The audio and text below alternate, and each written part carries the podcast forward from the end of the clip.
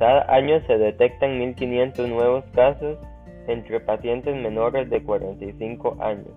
¿Saben de cuál enfermedad les voy a hablar? Sí, es del Parkinson. El Parkinson es una enfermedad progresiva que afecta el sistema nervioso. Los síntomas comienzan gradualmente. A veces comienza con un temblor apenas perceptible en una sola mano. Los temblores son habituales, aunque también suele causar rigidez o disminución del movimiento o también llamado bradicinesia.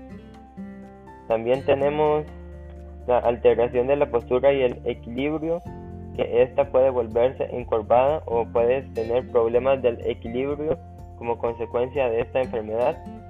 También se pueden ver los cambios en el habla, que puedes hablar más suave o más rápidamente o dudar de lo que o dudar de lo que hablas y después cambios en la escritura que cuando, cuando escribe puede ser más difícil o la letra puede parecer más pequeña.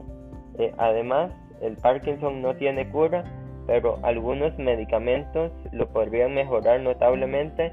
En ocasiones el médico puede, puede realizar una cirugía para regular determinadas zonas del cerebro y mejorar los síntomas de la enfermedad.